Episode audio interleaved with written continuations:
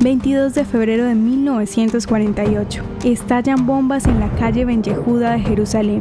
El concurrido distrito comercial de la calle Ben Yehuda en Jerusalén fue gravemente afectado con la detonación de tres bombas que fueron camufladas en vehículos militares británicos y un vehículo blindado.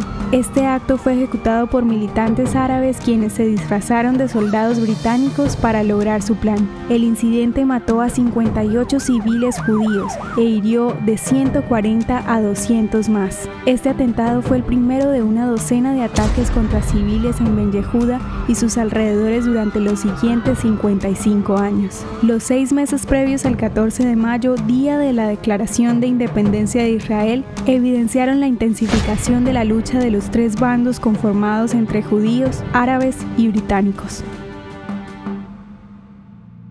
¿Te gustaría recibir estos audios en tu WhatsApp? Compartimos nuevos episodios todos los días. Suscríbete sin costo alguno ingresando a www.hoyenlahistoriadeisrael.com. Hacerlo es muy fácil.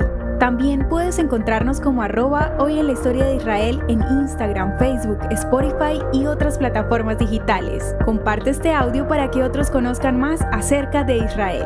Este proyecto es realizado por Philos Project. El contenido original de hoy en la historia de Israel fue provisto por el Centro para la Educación sobre Israel.